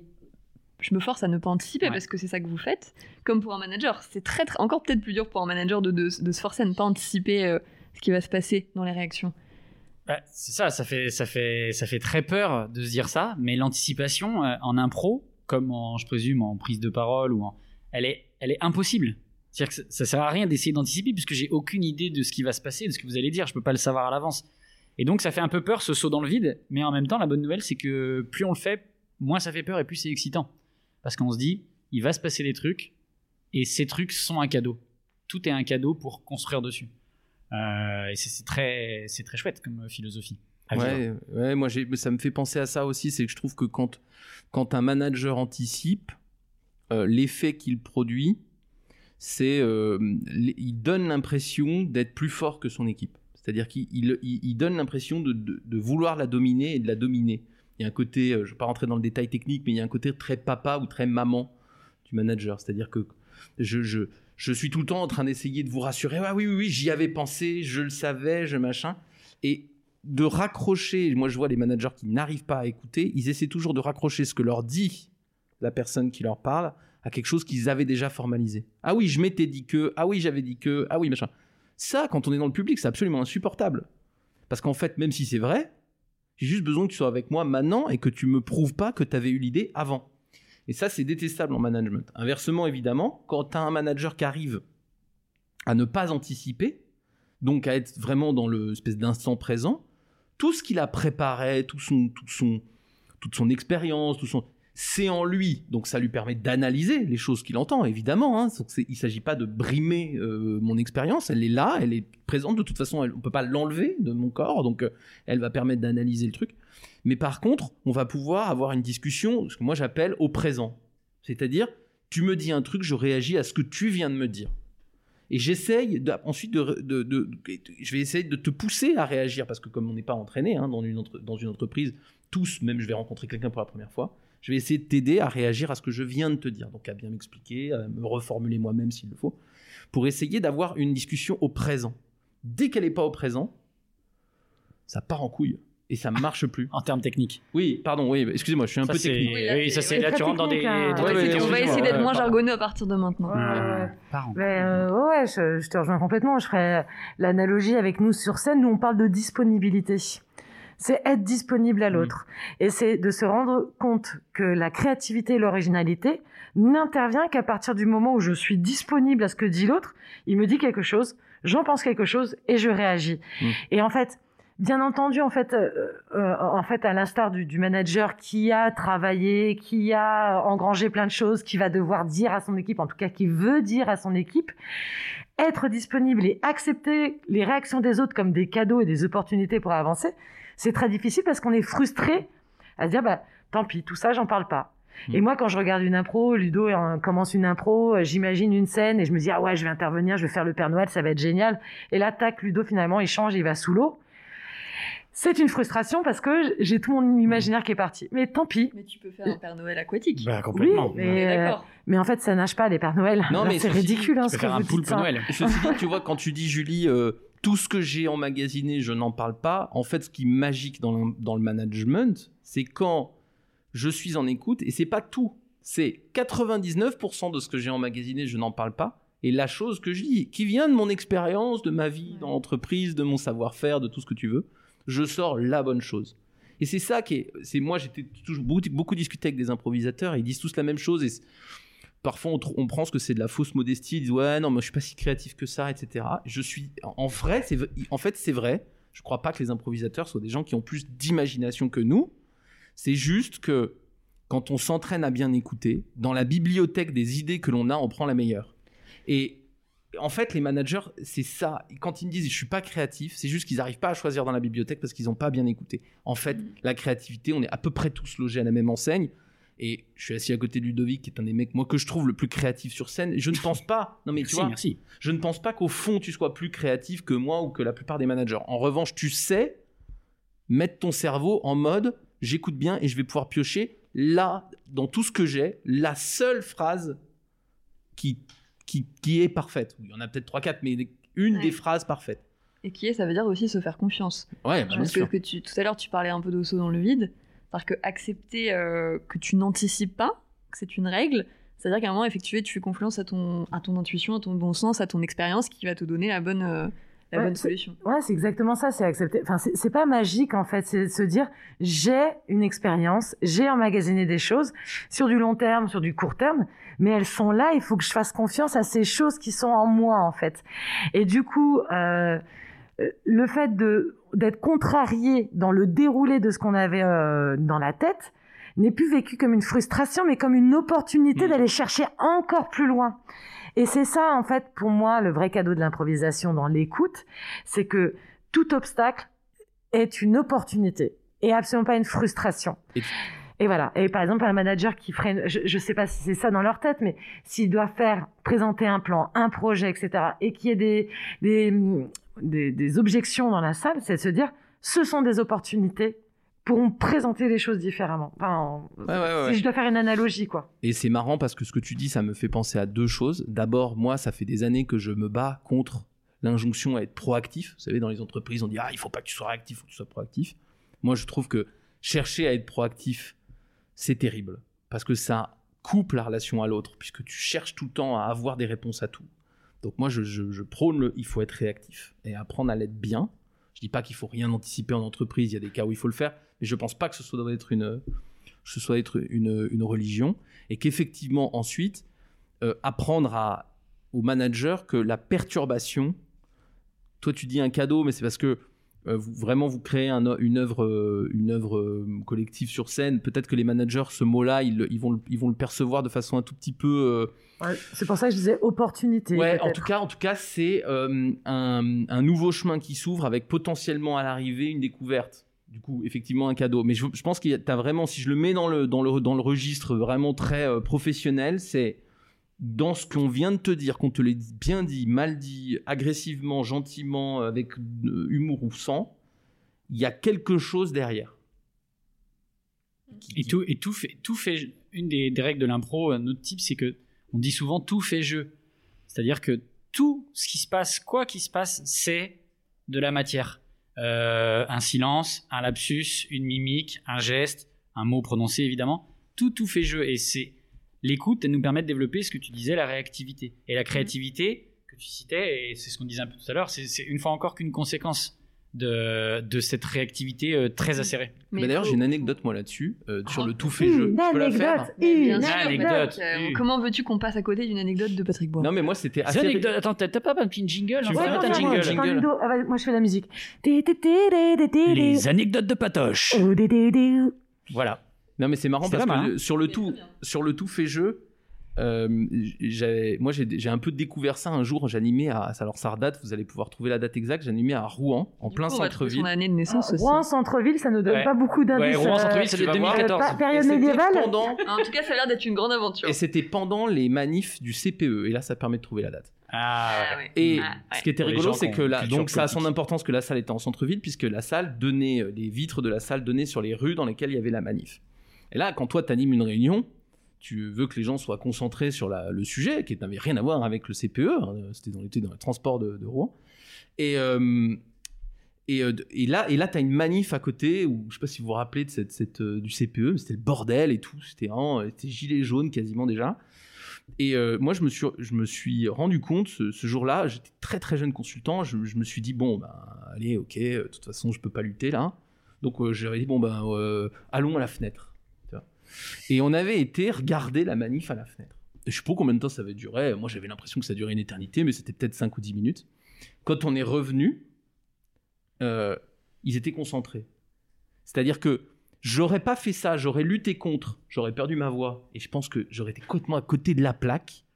Ça n'aurait, c'était mon, truc était complètement absurde. Mais pourquoi tu nous as parlé de ça? Les mecs sont en train de se brûler de brûler eux-mêmes dans la dans la rue. Mais en fait, le simple fait de faire rentrer la manif dans la réunion et la regarder. Maintenant, je le fais même quand il neige. Oh, regardez, il neige. On prend 5 minutes à regarder qu'il neige. Et en fait, c'est beaucoup moins perturbant de le faire rentrer dans l'impro que de d'essayer de le laisser en dehors. Et du coup, ça boucle. euh, tu, tu- toi aussi, tu prends euh, le rôle de transition man euh, par rapport à ce que je voulais dire. euh, euh, Attends, je lui file ma cape et mon. J'étais fr- j'étais frustrée parce que je pouvais pas le dire, mais du coup, j'ai vu ça comme une opportunité. Et, Tu as- tu as fait- et là, j'ai fait- fait un cadeau. J'allais dire feu de tout bois. Oui, je fais non le jeu, tout tout, est jeu. tout, tout est- tout- tout est jeu. Le feu de tout, Mais- ça marche aussi. Mais hein. ça marche aussi, Elle est oui. super en écoute, Camille. C'est euh, comme disait Ludo, c'est-à-dire que nous l'écoute n'est pas un objectif. L'écoute est un est une posture essentielle. Et un des, des premiers cours moi qui m'a marqué, c'était euh, Là, ça- t'as pas de jingle, là. non mais non tu vois parce Ah que ouais. ça va faire le lien avec l'anecdote de Patoche donc ça sert à rien que j'ai mon jingle Ouais, à du moi. coup, C'est Et ça le c'est complément d'anecdote de Julie. c'est moins bien. Ouais, c'est nul. Ouais. Là, ouais, ouais, non, j'ai rien ajouté. Euh, c'est, euh, tu disais le pendant, comment on fait? Euh, c'est effectivement le premier cours d'impro qui m'a marqué. C'est on m'a prouvé par A plus B qu'une action physique et une action de la pensée ensemble c'était possible. Mais deux actions de la pensée en même temps, c'est impossible. C'est-à-dire que, c'est- voilà, pardon, physiologiquement, biologiquement, neurologiquement, nous ne pouvons pas faire deux actions de la pensée en même temps. C'est-à-dire qu'on va jongler très rapidement entre les deux, et les meilleurs pour le faire, ce sont les pilotes de, de chasse, mais ils sont entraînés pour. Du coup, je ne peux pas lire un mail et t'écouter en même temps, c'est impossible. Comme je ne peux pas penser à une chanson et essayer de résoudre une équation de maths. Donc c'est exactement la même chose. Ils ne peuvent pas t'écouter et en même temps euh, penser à la manif. Mm. Donc au bout d'un moment, c'est dire, ok, stop. Fais cette action, puisque tu as envie de la faire, fais-la à fond. Et après, quand on revient, on est totalement dispo. Et quand on est sur scène et qu'on commence à euh, avoir un mec dans le public, le partenaire qui te parle, etc., au bout d'un moment, tu te dis, OK, je dois faire un choix. Et en fait, le plus mauvais choix, c'est de ne pas en faire. Ouais, ouais. Soit il Et faut aller la voir, la manif, soit machin. Voilà. Et si tu ne fais aucun choix et que tu fais, ah, c'est, je garde les deux, ça va pas fonctionner. Ouais. Et si je fais un complément en complément, Alors attends, le Wow. complément du complément, mise en abîme de l'anecdote de Patoche. euh, c'est que moi, j'ai- tu vois, c'est vraiment moi quand j'entends ton anecdote, je me dis c'est génial parce que en fait tu peux aller très loin en créativité. Moi, l'idée qui me vient en t'entendant, c'est de faire une contre-manif. tu vois, c'est-à-dire que tu réunis les gens et tu dis venez, on fait des pancartes et on fait une manif sur notre sujet à nous. Tu vois, sans évidemment euh, euh, se, Finir, se mais foutre de la gueule des gens. Pas du tout. brisées. Non, mais tu vois, ou alors tu, tu présentes ta. C'est pour ça que je dis tout est un cadeau euh, dans, dans la créativité. C'est tu présentes ta présentation PowerPoint comme une manif. tu fais que des slogans. Le point suivant, le point Mais suivant. tu Tu vois, et je veux dire, et tout est, tout est jeu. Et en fait, ce qui est intéressant, c'est que pour envoyer tout ce qu'on disait au tout début, si tu es à l'écoute de la situation et de ce qui se crée, il faut faire hyper confiance à son instinct pour mettre la limite où il faut. Que ça ne devienne pas un spectacle ou que ça ne devienne pas un truc caricatural ou qui te dessert et l'humour peut desservir. Mais si, il faut faire confiance à son instinct pour doser justement. Quand on est euh, un manager dans l'entreprise, on a les codes de l'entreprise, on y est depuis X années, on sait comment ça marche et les barrières vont se mettre d'elles-mêmes. Mais elles arrivent de façon comme ça un peu euh, surnaturelle. Il faut pas se dire tiens non ça je peux pas y aller là parce que c'est moi j'ai eu Ouais. l'occasion euh, en entreprise de- de- d'aider des gens à des prises de parole. Vraiment vraiment une prise de parole euh, quelqu'un qui parle tout seul devant beaucoup de gens. Mais quand on arrive à casser un peu les barrières et à faire preuve vraiment de trucs créatifs, ça peut être génial. Ouais. Ouais, ouais. Ça peut être génial. Mais ce qui est très intéressant, euh, oui, pardon, je rebondis juste sur un tout petit truc, c'est que moi j'ai 25 ans au moment du, du CPE, et donc j'ai pas du tout l'assurance en moi pour aller chercher. Maintenant peut-être je le ferai, tu vois. À l'époque je le fais pas du tout, mais le simple fait d'avoir compris que je pouvais juste faire rentrer la manif, on dit vous voulez la voir, ok on va la voir. Tu vois, j'étais au tout tout début de mon acceptation et de mon écoute du truc. Bah déjà ça a fait un effet bœuf parce que déjà c'était en rupture avec les normes qui est euh, regarde pas par la fenêtre pendant qu'on est en réunion. Et donc tu vois j'étais pas capable de faire ce que tu dis, mais mais ça marchait quand même pas trop mal. En fait, ça rejoint. euh, en fait, euh, c'est la résilience, c'est-à-dire que d'un seul coup, tu ne le vis pas comme une frustration, mais comme une opportunité de. Ok, bah du coup, on, ça Ouais. donne un format original. Moi, j'ai une toute petite anecdote. Je sais que c'est trop long, mais Petite anecdote de Voilà. Julie. Et qui m'a fait, qui m'a fait penser à ton anecdote, Patrick. Euh, je jouais un spectacle. Alors là, pour le coup, c'était un spectacle écrit. En fait, le théâtre était, était en travaux, donc on nous a fait jouer dans une salle qui avait une énorme baie vitrée qui donnait sur un parc géant. Et donc, ils avaient baissé le store de, de la baie vitrée derrière nous. Et il y avait un tout, tout petit espace libre qui restait en bas pour faire rentrer un peu de lumière. Tu vois, ça faisait une lumière un peu bizarre. Et en fait, on joue la pièce et, et on- on- je me rends compte que les gens ne nous écoutent pas. Et t'as plein d'indices, tu vois déjà le regard, l'énergie de la salle, tu le sais, c'est tu, clair. tu le sens à la respiration des gens. Et en fait, au bout d'un moment, c'était d'accepter qu'ils ne m'écoutent pas et de comprendre pourquoi ils ne m'écoutaient pas. Et au moment, j'ai suivi leur regard et je me suis rendu compte qu'il y avait deux canards qui étaient dans l'espace entre le store et le bas de la fenêtre, qui mettaient leur tête et qui nous regardaient. Extraordinaire. Et qui nous regardaient jouer. Deux canards. Mais ils étaient en supra-écoute, par contre, les canards, hein, parce qu'ils se demandaient ce qui était en train de se passer. Très poli un canard globalement. Mais grave Et du coup, on les a inclus dans la pièce et c'était deux partenaires supplémentaires au mais plateau. Et là, ça a Mais fonctionné bien sûr, c'est sûr. De toute façon, tu peux pas lutter. C'est d'un seul coup, la frustration devient une opportunité de faire OK, l'accident, on l'intègre et ça devient quelque chose euh, d'original. Ouais, tu peux pas lutter. Euh, non, moi, il y a une question que je me posais, c'est sur la gestion des émotions. Parce que j'imagine que quand vous arrivez au Grand Showtime le vendredi ou le samedi soir, si ma mémoire est bonne, vous n'avez pas forcément toujours passé un excellent vendredi, un excellent samedi. Comme dans la vie de tout être humain, même si je sais que vous êtes euh, extraordinaire, on l'a déjà dit, voilà, il se passe quand même des choses, il y a des aléas. C'est un peu pareil pour les managers. Comment vous faites euh, pour quand même vous mettre en écoute à ce moment-là? Qu'est-ce que, Comment vous faites pour bloquer ça? Ou les utiliser Vaste, vaste Ou- question ou- ou parce que ça marche. Effectivement, il y, a- y plutôt euh, ça. Alors là, ce que je vais dire vaut vraiment que pour euh, mon expérience personnelle quand je vais dans un spectacle d'impro, parce que par exemple, ça marche pas dans plein d'autres moments où je suis submergé par les émotions. Enfin, évidemment, c'est pas, ça marche pas à tous les coups, mais c'est de, de voir ce moment d'interaction qui peut être d'entreprise, dans une prise de parole, dans un entretien individuel ou je sais pas, comme justement une chance pour être ailleurs. Et ce ailleurs étant l'instant présent. C'est-à-dire de, plus du tout être dans euh, ah ma journée de merde ou ah putain demain faut que je fasse ça, Euh, mais d'être vraiment juste sur ok allez euh, je vais être dans cet instant et je vais être dans vraiment l'hyper connexion au moment. Évidemment que ta journée elle influe sur euh, ce que tu vas faire, sur tes idées, sur sur ton état d'esprit, sur ton énergie, sur le type de personnage que tu vas créer. Mais tant mieux, c'est juste de l'humanité. C'est juste tout à fait normal en fait. Et, euh, et heureusement, sinon euh, on ferait toujours exactement la même chose. Donc c'est le fait de te mettre en écoute finalement qui te sort de ça Hmm. et qui arrive à te remettre dedans. Ouais, de C'est mettre du- en action et en Ouais. écoute, ouais. Ok. Ouais. Et puis après, c'est encore une fois euh, la vision que tu as de cette charge émotionnelle. Est-ce qu'elle devient une opportunité ou un obstacle Et euh, parfois, c'est très difficile d'inverser la tendance, mais de se dire, OK, ça va être une opportunité de jouer autrement. Alors, effectivement, si t'es très triste et que t'as appris quelque chose de très grave, bon, il y a des limites quand même. On va pas, bah oui, oui. s'abîmer. Mais parfois, juste euh, euh, râler, être un peu chafouin, etc. C'est se dire, OK, ben du coup, c'est une opportunité d'aborder le jeu différemment avec cette charge émotionnelle que j'accepte et contre laquelle je ne peux pas lutter. Il n'y a pas de bouton chez moi pour faire descendre l'émotion. Mmh. Donc, euh, ben, je vais utiliser la préparation physique euh, pour la canaliser. Et après, je vais l'utiliser à bon escient au service du collectif et dans l'écoute parce que je la nier, euh, ce serait lutter contre moi-même et du coup, je ne suis plus en connexion avec l'autre, je suis en connexion avec euh, euh, mon ressenti intérieur. Ouais, et tu, juste moi, je, je pense à ça. Alors évidemment, je mets, comme toi, je mets de côté les très gros drames. hein. Il y a un moment donné où tu peux pas tout faire, mais par contre, pour on va dire les drames ou les, émotions normales de la journée, simplement tu t'es emmerdé avec je sais pas quoi, un problème administratif ou truc. Euh, moi, je trouve que quand on est manager, on a un petit avantage sur vous, c'est que plus directement on peut le partager. Et je, je- conseille souvent, moi, à mes managers de dire, en fait, un des pires trucs quand t'es vraiment mal, c'est de le- de- d'essayer de l'enfouir très, très, très, très profond. En fait, je suis très d'accord avec toi, Ludo, c'est de se dire, finalement, ma journée de boulot, elle peut, ou ma, mon animation ou truc, elle peut me sortir de mon souci. Et encore une fois, je parle de souci, pas de drame.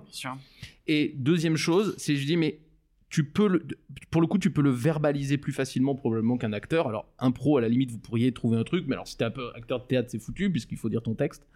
Mais par contre en, en- en management tu peux le verbaliser un peu. Alors il s'agit pas de faire pleurer dans les chaumières, il s'agit pas de balancer toute ta vie sur le truc, mais juste de dire euh, bon euh, je, suis un peu je suis ouais euh, je suis un peu je suis un peu en dedans aujourd'hui machin. En fait ça va te permettre de lâcher un peu.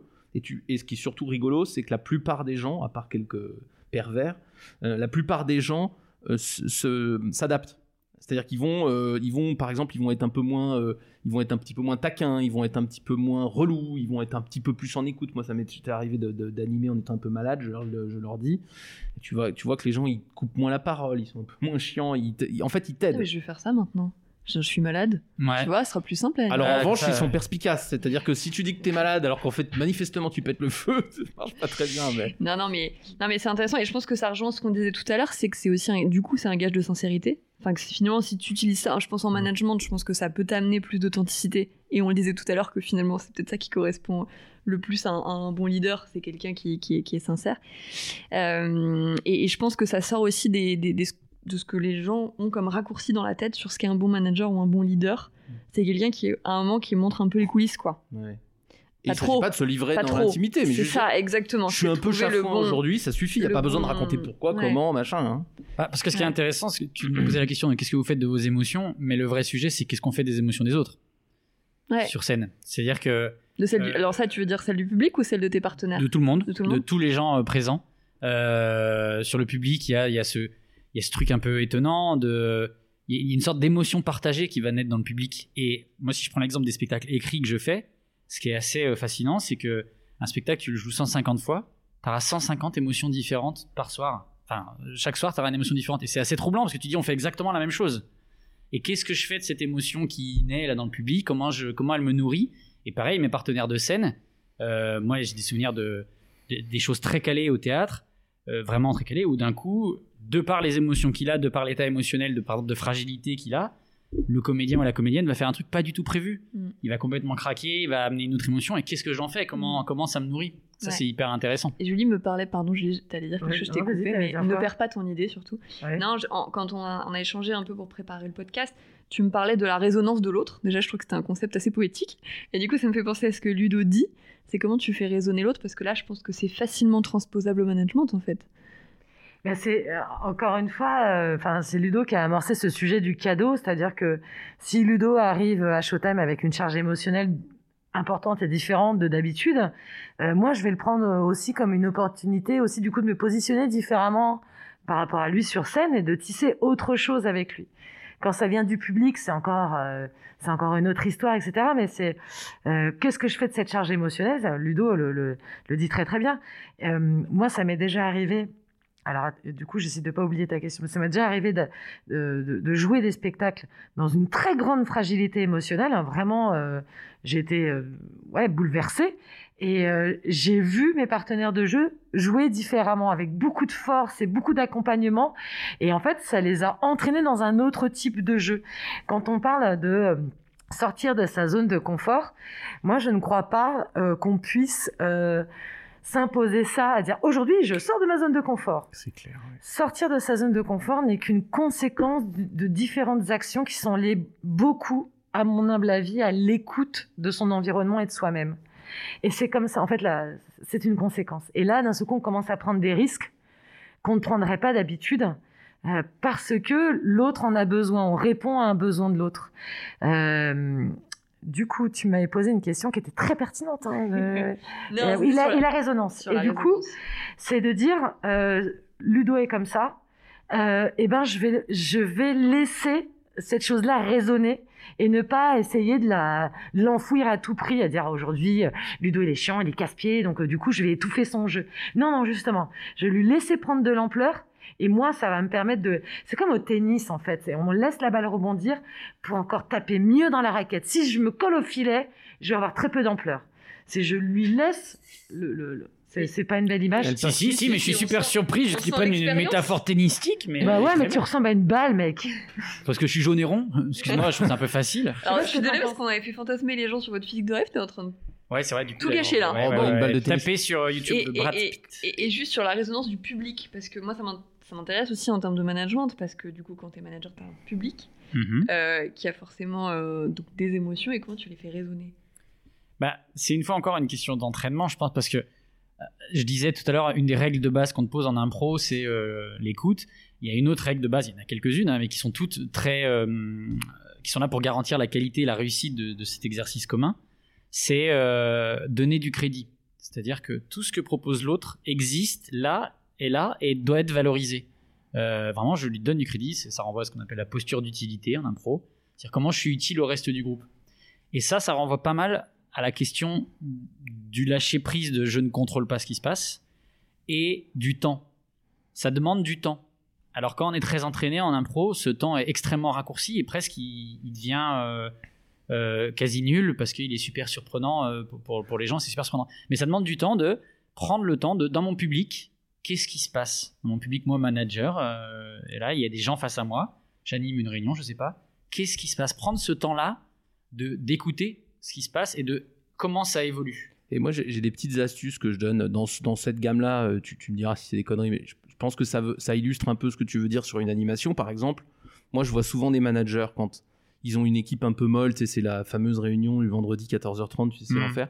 Et ben, euh, en fait, ils voient leur équipe un peu molle, et alors ce qu'ils font, c'est qu'ils ils, essaient de compenser, donc ils en mettent des caisses. Ça marche pas du tout, du tout. Et moi, je sais que, par exemple, premier, premier conseil, vous avez une équipe un peu molle, ramollissez. Et euh, vous avez une équipe triste, asseyez-vous. Euh, et quand on vous dit animer une réunion debout, oui, dans les conditions normales, c'est mieux d'animer une réunion debout. Mais si votre équipe elle est en, en dedans pour des raisons psychologiques ou juste parce qu'elle est crevée, chut, je viens m'asseoir, je freine. Le fait de dire ouh là là, ça va être dur cet après-midi va susciter dans votre public l'envie de quelqu'un de dire allez, on va l'aider là. Si vous prenez à votre charge la problématique qui est une problématique de groupe, ça marche pas. C'est un peu l'histoire de tes canards. C'est que si tu vois les canards et que tu te dis je veux prendre à ma charge l'attention, c'est-à-dire je vais jouer plus Que les canards. pour essayer de, de, de, de, passer les canards, non seulement tu risques pas de les passer, mais en plus, tu, tu pourrais aller jusqu'au ridicule. C'est-à-dire, tu pourrais aller jusqu'à. Mais elle ne joue plus là, elle est en train de faire. de- de dire écoutez-moi, aimez-moi, s'il vous plaît. Et ça ne marche pas.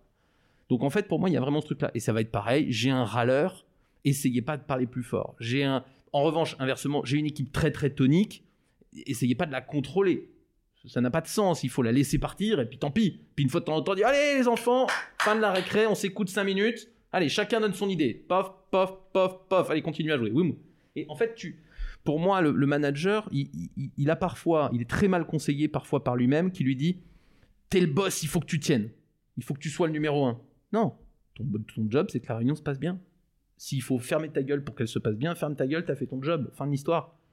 S'il faut s'asseoir avec eux pour qu'ils se lèvent, assieds-toi, ils vont se lever. C'est aussi la question de qu'est-ce qui fait que les gens vont se sentir écoutés. Ouais, Là, on parle beaucoup du manager, mais si tu le mets du point de vue, mais que ça soit du public ou de l'équipe, tu vois, moi, les, les- des animations que j'ai vues où tu dis au, euh, au manager, bon là, on va faire un exercice d'écoute. Tu, les- tu leur dis, hein, ça va être un exercice d'écoute. On va demander aux gens, voilà, qu'est-ce que vous pensez de ce projet? Est-ce que ça vous enthousiasme? Est-ce que ça vous fait peur? Est-ce que ça vous fait douter? Donc en plus, on est sur quelque chose d'assez émotionnel comme question. Et ben il y a beaucoup de chances, enfin j'ai vu beaucoup de fois en tout cas, le cas où c'est raté. C'est raté parce que t'as beau leur dire ça, et ben ils sont dans la. Ah, mais attends, t'as peur? Mais attends, je vais t'expliquer. En Je fait, non, t'inquiète pas. Donc, Ouais. soit tu te T'es justifies, énervé, je vais te soit calmer. t'essayes de te rassurer. Voilà. Et, et ça, ça marche pas. Et moi, il y a plusieurs fois où des équipes qui m'ont dit bah, J'ai pas compris parce qu'en fait, vous me donnez la parole, mais en fait, on m'écoute pas. Donc, ils le sentent, mais puissance 10. Et c'est pire que tout parce qu'ils sont tellement contents qu'on leur donne la parole. Quand, par contre, quand ça marche pas, il y a comme une promesse non tenue, quoi. Donc là, je reviens un peu à ce qu'on disait. Bah là, se redire, c'est un exercice d'écoute. Qu'est-ce que je dois faire? Dans quelle disposition je me mets? Qu'est-ce que je plaque pas? Comme injonction que j'ai? Parce que j'ai l'impression qu'être un bon manager, ça veut dire faire ça.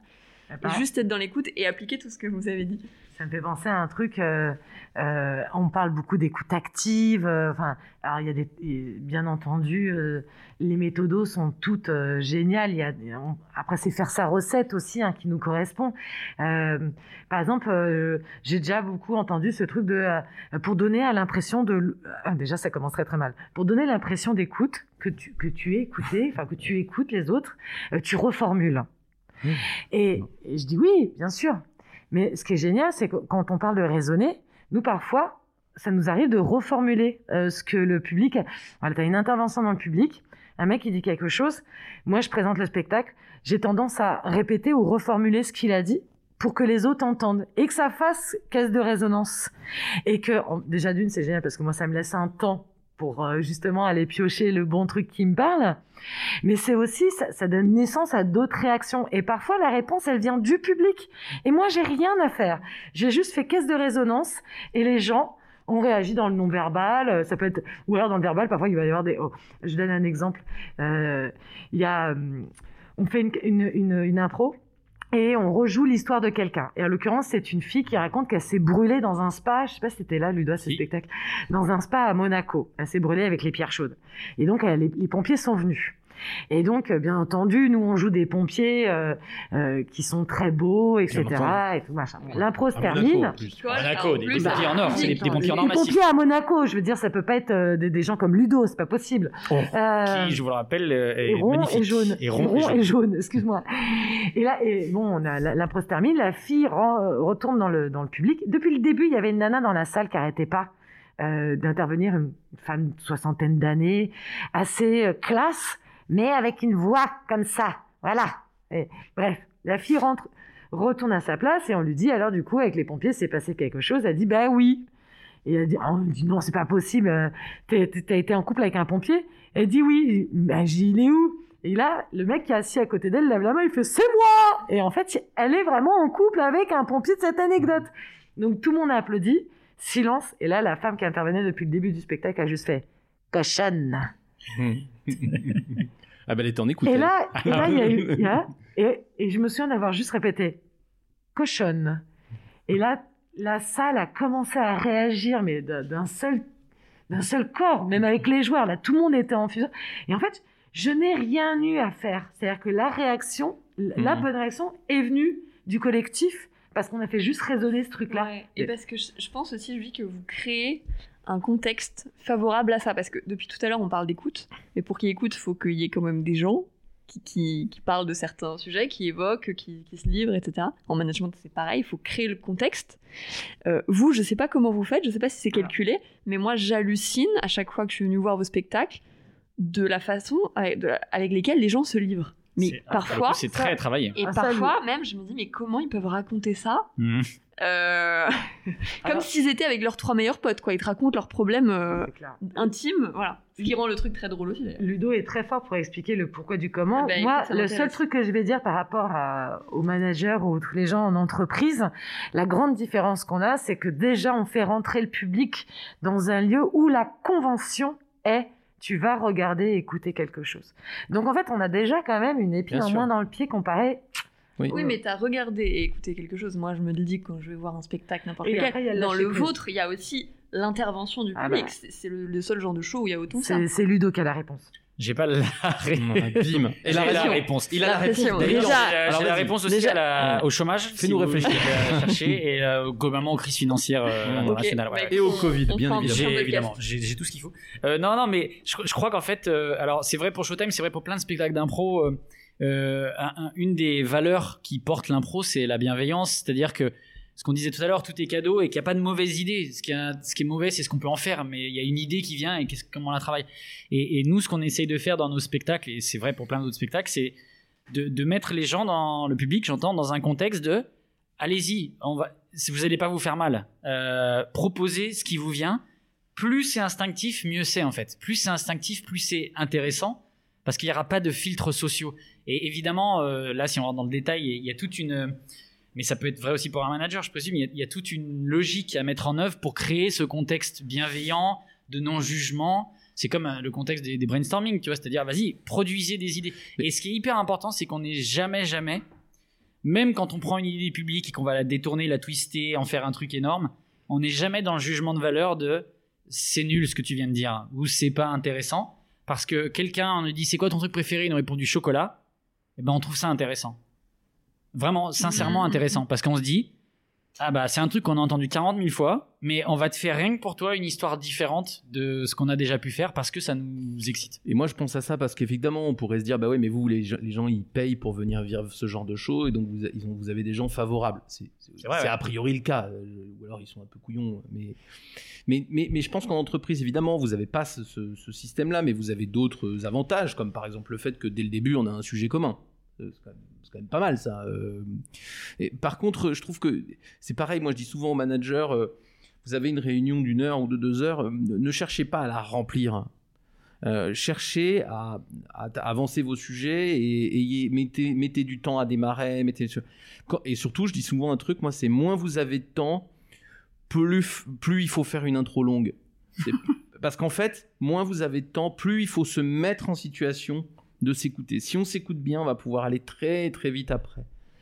Et on fait souvent l'erreur inverse, c'est-à-dire qu'on se dit ah là là là là, on a le temps, on n'a pas le temps, donc vite vite vite vite vite, on s'écoute pas, non non mais c'est bon, on fait les sujets vite fait vite fait vite fait. On on n'a pas le temps, attends c'est mort, on n'y arrivera jamais. Bon bah c'est pas la peine de se presser alors. Et ça, ça va très vite. Et c'est un peu comme vous, si vous vous disiez putain, faut absolument qu'on les fasse rire, puis alors en une heure et demie, puis si au bout de dix minutes on les fait pas marrer, ils vont commencer à sortir et tout. Putain, si tu démarres comme ça ton, spectacle, j'imagine que t'es terrorisé dès le début, puis t'arrêtes ce métier au bout de dix minutes. Donc le truc c'est que c'est pas ça, c'est de se dire pff, non, euh, nous on sait faire des choses, ça fait longtemps qu'on s'entraîne, euh, faisons sincèrement ce qu'on a à faire, et puis on va voir, puis les gens ils vont venir, ils vont rester. Et puis, puis ceux qui ont vraiment pas envie de venir voir d'impro, de toute façon ils sont pas dans la salle les gars. Donc euh, c'est ça que moi je trouve qu'il y, a un- il y a un truc aussi, il faut faire un peu confiance, faut pas tout porter sur ses épaules, faire un peu confiance à pourquoi les gens sont là.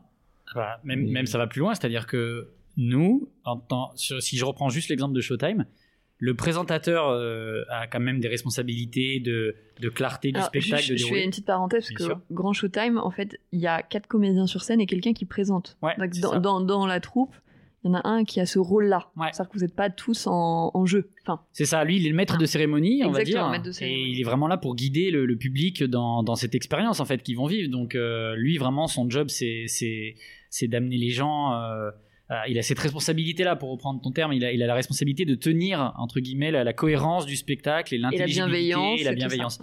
Mais nous, joueurs, on se met aucune responsabilité. On en a, on en a aucune. On arrive en se disant, on n'a aucune responsabilité. La seule responsabilité qu'on a, la seule, euh, comment dirais-je, Règle. le- La seule règle qu'on a, c'est d'être hyper connecté à ce que va nous offrir le public. Il va nous dire un truc. Hmm. C'est un cadeau. Même si ça paraît hyper banal, on va en faire un truc. Et, euh, et, et- et par exemple, je sais pas, quand on a des gamins qui viennent nous voir, euh, les gamins, ils peuvent dire des trucs extrêmement quotidiens, mais qui pour eux sont déjà Hmm. extraordinaires. Et ben, c'est super. Même si c'est un truc qu'on a déjà entendu, c'est super. Et ouais. Et donc, on se met aucune responsabilité de contenu. On se dit jamais, ah, va falloir enchaîner, va Ouais. falloir. Ça, c'est le rôle du leader de la soirée qui tourne. En plus, ça c'est pas toujours le même. C'est le présentateur de la Mm. soirée ou la présentatrice évidemment, parce que Julie le fait très régulièrement, qui euh, va voilà devoir euh, juste donner un cadre. Ouais. Le reste, nous, les joueurs, on est au- les, les comédiens d'impro, on est au même niveau que le public. Alors, ce qui est dur, c'est que quand t'es manager, t'es à la fois manager et maître de cérémonie. Du coup, tu Ouais, as mais- les deux casquettes. Ouais, mais tu vois, moi je pense, si on doit retenir d'un truc de ce qu'a dit Ludovic dans sa dernière intervention, pour moi, c'est bien sûr que les managers ils se mettent beaucoup trop de pression. Alors évidemment, ils ont un peu les deux rôles, et encore que des fois ils arrivent à leur filer le maître de cérémonie à quelqu'un d'autre, mais ils se mettent beaucoup trop de pression. Et notamment parce qu'ils cherchent à faire aboutir le truc. Mais enfin, quand tu as une réunion avec 10 personnes, même si je suis le manager, on a tous un bout de chemin à faire, les 10. Donc il faut pas endosser 100% de la responsabilité. C'est aussi si votre public il vous donne pas du tout de mots, rien, ben il fait pas il fait pas le job.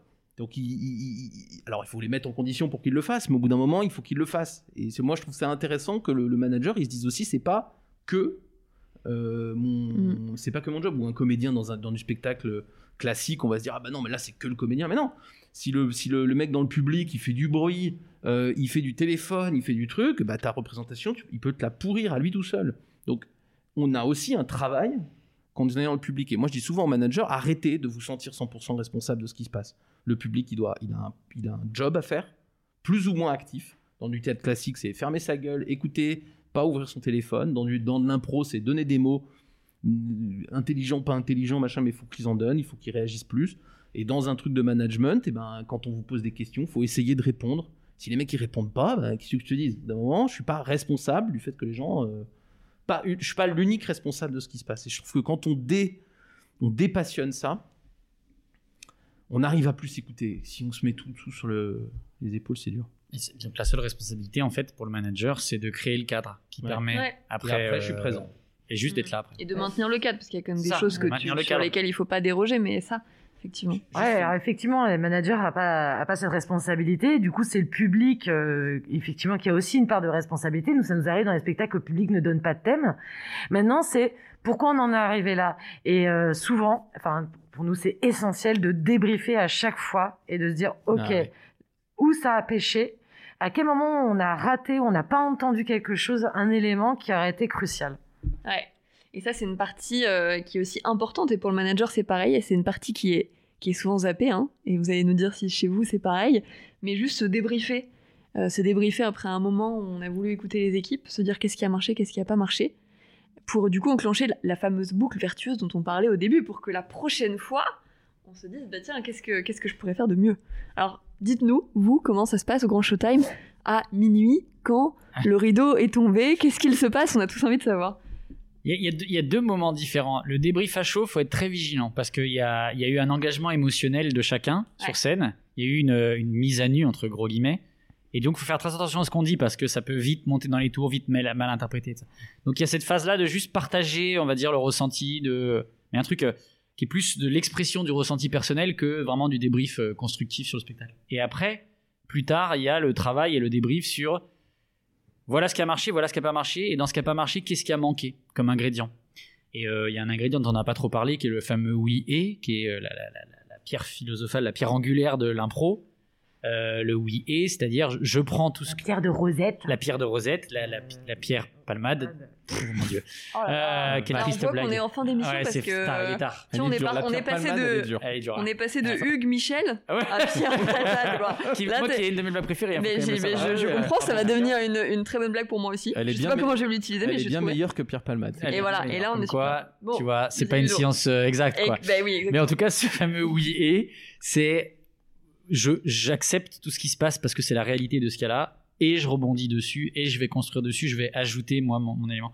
Et, et souvent euh, dans les débriefs par exemple, on dit quel ingrédient a, ma- a manqué, pourquoi il n'y a pas eu assez d'écoute? Bah, Très souvent, c'est parce que par exemple, il n'y a pas eu de oui et mais du oui mais. C'est-à-dire euh, super, mais on va plutôt faire mon idée. Est-ce que tu peux juste, nous, ou, ou Julie, nous développer le oui et? Parce que euh, du coup, comme Patrick et moi, on fait de l'impro, c'est, on est assez familier de ça. Mhm. Moi, moi, c'est un truc que vous m'avez appris euh, quand j'ai pris des cours d'impro avec vous. Mais qui me. C'était. Ah si, j'en ai pris avec toi. Non, mais. mais... Mais, euh, et c'est un truc qui me sert même dans la vie, je trouve, en fait. Dans la vie, enfin, dans, le- dans le, dans le boulot avec l'équipe euh, et dans la vie aussi. Parce qu'on nous apprend pas ça, en fait, avant. Euh, bah, euh, le principe, et je crois que Ludo euh, l'a bien expliqué, c'est oui, j'accepte ta proposition et je rebondis dessus.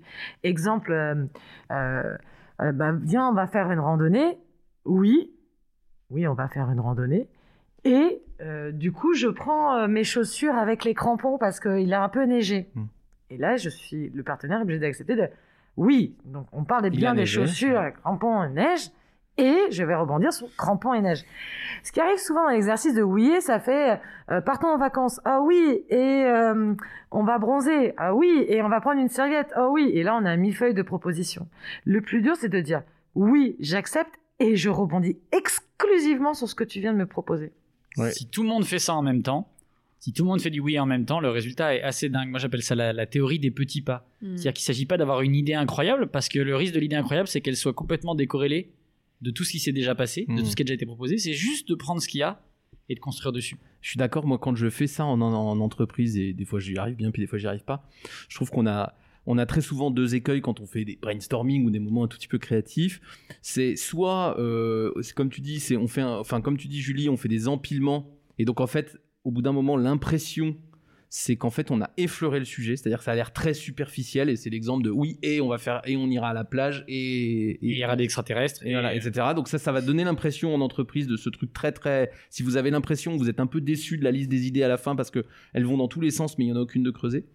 Euh, ça, moi, je trouve que c'est le premier écueil qui- quand on n'a pas fait du oui et le deuxième, le deuxième écueil, évidemment, c'est que euh, parfois on fait du oui mais, c'est-à-dire qu'on va non seulement on va pas enrichir le truc, mais en plus on va le fermer. Et ce qui est, assez, moi ce que je trouve assez intéressant, c'est c'est très dur à faire en entreprise, c'est d'arriver justement à quand il y a une idée, même qu'elle ait l'air bonne ou moins, moins bonne, peu importe, on va vraiment la creuser et au moins se poser trois quatre fois, tu sais la question, d'accord, et ça veut dire quoi? Et ça veut dire quoi? Et ça veut dire quoi? Et ça veut dire quoi? Quand tu l'as fait trois quatre fois, déjà ton idée elle commence à on commence à pouvoir la juger.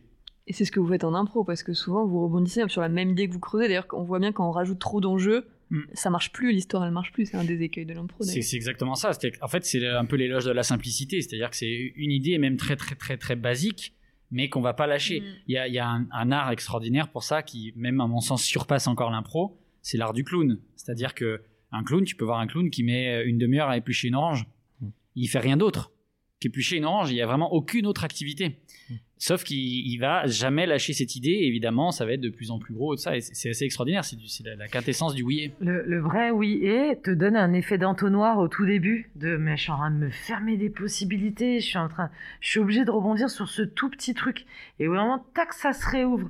Mais il faut accepter cette phase de je me focalise sur ce que l'autre vient de proposer et comme dit euh, Ludo, c'est le principe de l'orange ou euh, de, de ce tout petit truc qui fait que petit pas petit pas ça donne quelque chose d'énorme. Et alors j'ai une question parce qu'on vous pose la question du feedback et puis on est passé un peu sur le, le oui mais Ouais, pardon, on a fait une petite digression. Mais digression, grave, moi, j'ai un- une vraie question parce que vous vous entraînez beaucoup, vous êtes des professionnels de l'impro, et pour autant, vous avez matière à faire des, des, des- des débriefs euh, à froid après chaque euh, représentation. Ça veut donc dire que avec toute votre expérience et avec tous vos entraînements, il y a encore plein d'erreurs.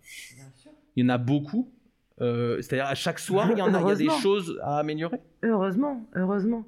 C'est euh, un très très bon improvisateur euh, américain. Ça claque de dire ça. D'un seul coup, ça me crédibilise à fond. Qui s'appelle Euh, Michel. Non, il s'appelle. Je peux même citer un nom, ça fait un peu name dropping. Il s'appelle Ben Ballas, euh, qui disait euh, un improvisateur euh, sur 10, un improvisateur débutant sur 10 impros, il va en planter 6. Un improvisateur excellent euh, sur 10, im- 10 impros, il va en planter une ou deux. Voilà. Mais en fait, il en plantera toujours. Et à partir du moment où tu es dans cette acceptation de l'erreur, c'est que tu peux encore t'améliorer et tu peux aller toujours plus loin. Donc en fait, ouais, heureusement qu'on se trompe parce que ça veut dire qu'il y a encore moyen d'apprendre des choses. Et je pose cette question, elle n'était pas tout à fait naïve évidemment, mais je pose cette question parce que nous, quand on vous voit sur scène, on a l'impression que tout est parfait, il faut être clair, on est tellement loin de cette maîtrise-là qu'on a cette impression-là. Oh, quand même, dans, dans certains cours où on s'en est approché, j'ai Non, mais l'impression. c'est- c'est assez rare pour de vrai. Moi, on est bien dans le 1 ou 2 sur 10 où tu vois des petits défauts, mais globalement, tu les vois pas beaucoup, puis tu es emporté par le spectacle. On n'a pas l'impression que vous vous trompez. Et je trouve ça intéressant que vous nous le disiez. Je trouve ça intéressant que vous nous le disiez parce que je trouve que nos managers, ils ont aussi une injonction à la perfection. Et moi, je, je pense que un des trucs qu'on doit pouvoir dire à nos managers, c'est vous avez décidé de faire l'écoute, vous avez 100% raison.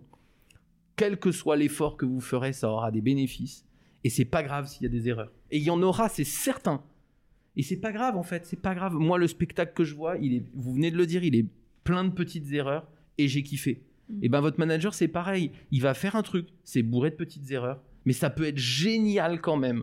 Et donc, il faut pas aller chercher cette perfection. C'est pas grave. C'est l'effort qui compte. Tu peux pas avoir 100% de réussite sur l'écoute. Non, mais même 100%, mais même 50%. Mais même, tu, L'effort non, mais est je sais pas, essentiel. parce que, et puis parce que c'est hyper fatigant. On le voit quand Bah on oui. écoute des gens toute la journée, on est crevé à la fin de la journée. Ouais, ouais. C'est. Ah, très très fatigant. en Ça fait, demande de une énergie mentale de dingue. Et, euh, du c'est bien, j'apprécie d'entendre. Enfin, c'est cool de Ah, vous entendre dire qu'on se trompe souvent. Ah ouais, ça me très souvent. euh, en fait, le, ce moment de l'après, en Mm. fait, euh, il est encore dur parce que ça nécessite de l'écoute. Bah oui. Et en fait, euh, Ludo. Vous en pouvez plus. Ah mais c'est ouais, ouais c'est c'est très dur. Ouais, non mais c'est pour ça que quand il dit euh, le débrief à chaud, il y a effectivement l'adrénaline du spectacle, l'émotionnel, mais aussi le ouais c'est super fatigant, on est crevé quoi. Euh, Ludo disait à juste titre qu'il y a le débrief euh, juste après et le débrief à moyen terme. En fait, je disais, il y, a, une forme de débrief, de retour de feedback qu'on a, qui est que nous, improvisateurs, certains membres de l'équipe euh, vont à la sortie et disent au revoir au public qui s'en va. Euh, ça peut paraître euh, ouais un peu un peu surfait, etc. En fait, ça nous donne la température du public à la sortie sur comment il a vécu le spectacle. Et souvent, les potes qui sont qui étaient à la sortie, quand ils reviennent en coulisses, premier truc qu'on leur dit, c'est alors ils étaient comment? Ils l'ont senti comment? Ils t'ont dit quoi? Il y a des gens qui naturellement vont se livrer. Il y a des gens à non verbal, tu le vois tout de suite. Et souvent, euh, dans les entreprises, ouais, parce que pareil, je, je, je traîne mes guêtres quand même dans quelques entreprises, c'est quand la réunion est terminée, hop, c'est terminé, tac, on s'en va. Non, en fait, la façon dont les gens s'en vont, est-ce qu'ils ont envie de boire un café Est-ce qu'ils te regardent etc., te donne des indices sur l'impact que ce que tu, de ce que tu as dit. Et c'est une phase d'écoute qui va te donner énormément de feedback. Putain, digital, c'est plus dur, mais c'est un autre débat. Ah bah c'est pour ça que le digital est très frustrant. Moi, je trouve Ouais. ça très très frustrant. Et, et juste alors, vous- le débrief que vous faites après, euh, Julie, parce que du coup, c'est intéressant, il y a ce débrief vraiment sorti de froid, scène, ouais. prendre la température avec le public, ça vous donne des indices. Il y a le débrief à à chaud que vous avez un peu du mal à faire entre vous. Et, alors, ce fameux débrief à froid, il arrive quand Il se passe comment Et qu'est-ce que vous vous dites? Bah, C'est souvent Ludo. Euh, N'importe quoi.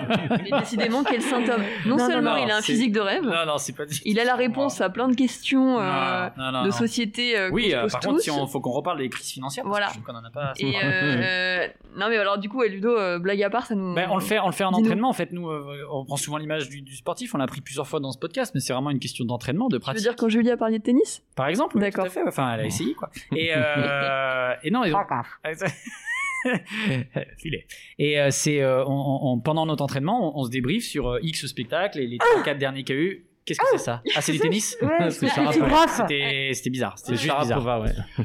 Et, et, et par exemple, on va débriefer sur quels ingrédients il y a manqué.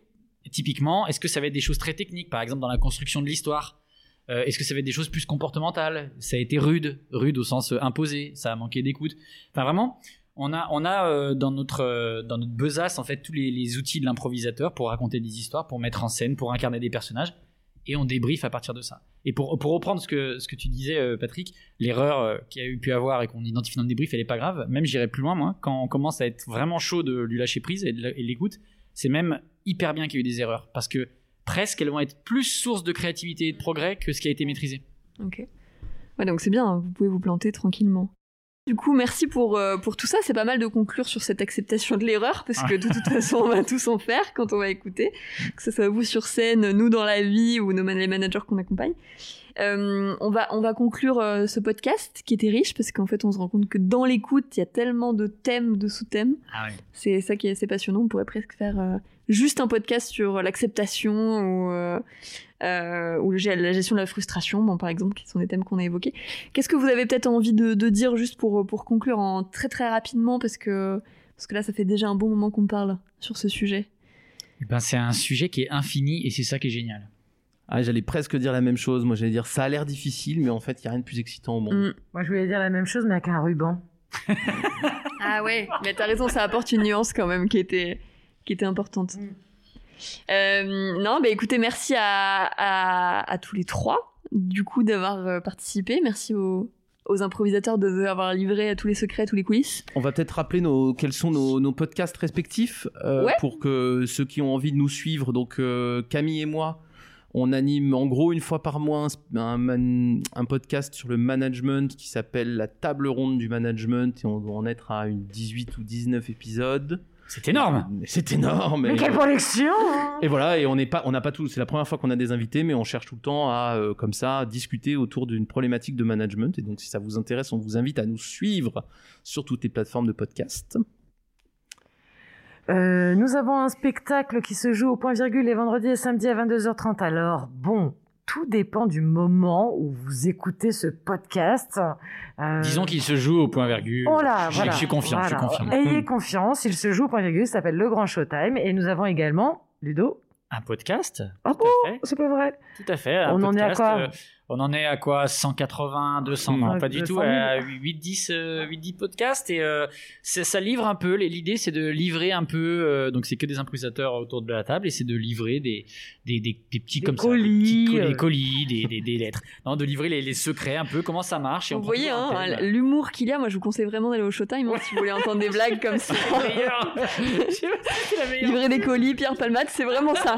C'est ça. Venez voir la première partie de Ludo, il fait Pierre Palmade en livreur Amazon. Amazon, c'est très très drôle. en plus, c'est quelqu'un pardon. j'adore, attends. Co- Continue. Donc vous livrez, Ludo, dans le podcast, On des... livre des, des secrets. Et voilà. et- et comment, comment fonctionne l'impro? Enfin, pas des secrets, mais il n'y a, pas- il y a pas de secret en fait. Pierre philosophale. Ah, mais vous parlez un peu. Mais ouais, on vous- parle, on parle d'impro Ah, et voilà. expérience, C'est c'est quoi le titre déjà? C'est le grand. C'est le grand showtime. Hein. C'est podcast. Podcast. Voilà. Donc on a, on a trouvé un titre assez créatif, euh, Ouais. comme quoi euh, réunir 10 On- improvisateurs. à, à la base, ça devait s'appeler euh, On a marché sur des chips. Voilà, ça, Mais, ça me faisait euh, rire. Mais bon, ça n'a pas été validé. Mais dans les recherches internet, ça marche pas très bien. Bon, en tout Non, cas, c'était- ouais. c'était cool de vous avoir avec nous et j'espère que vous étiez. Ouais, on est ravis et, et pour le coup blague à part, allez voir le Grand Showtime parce que c'est très vrai. euphorisant comme spectacle et puis vous allez le regarder autrement maintenant que vous connaissez tous ces secrets. Et Eh voilà. ben, nous aussi, on était ravis d'être avec vous. Euh, merci beaucoup euh, de nous avoir invités et que nous, euh, nous ayons invité. euh, qui a invité qui, Ludo? Je ne sais pas, mais en tout cas, j'attends la raclette. et non, et, et moi, je tenais à vous remercier et, et à dire à nos auditeurs, n'hésitez pas à, à, à voir Showtime et à faire appel à Albus Conseil parce que euh, pour, les facile, pour les peu cher. pour les pour les côtoyer euh, quand même assez régulièrement, euh, ce sont c'est un creuset de gens euh, très humanistes. Ouais, j'ai j'ai été très surprise euh, quand je vous ai rencontrés. Euh, c'est incroyable comment vous arrivez à nous faire voir les choses différemment et notamment le monde de l'entreprise qu'on a tendance à diaboliser de façon un peu, euh, peu manichéenne. Et euh, je trouve que vous arrivez à nous offrir une vision euh, optimiste et euh, stimulante du monde Ouais. du travail. Ah, c'est génial. On n'aura pas de meilleure conclusion. Ouais, quelle, quelle connexion entre nous. Euh, bah écoute, merci, merci à tous et puis à très bientôt. À bientôt. Bisous Albus Conseil, bien plus que du consultant. Albus Time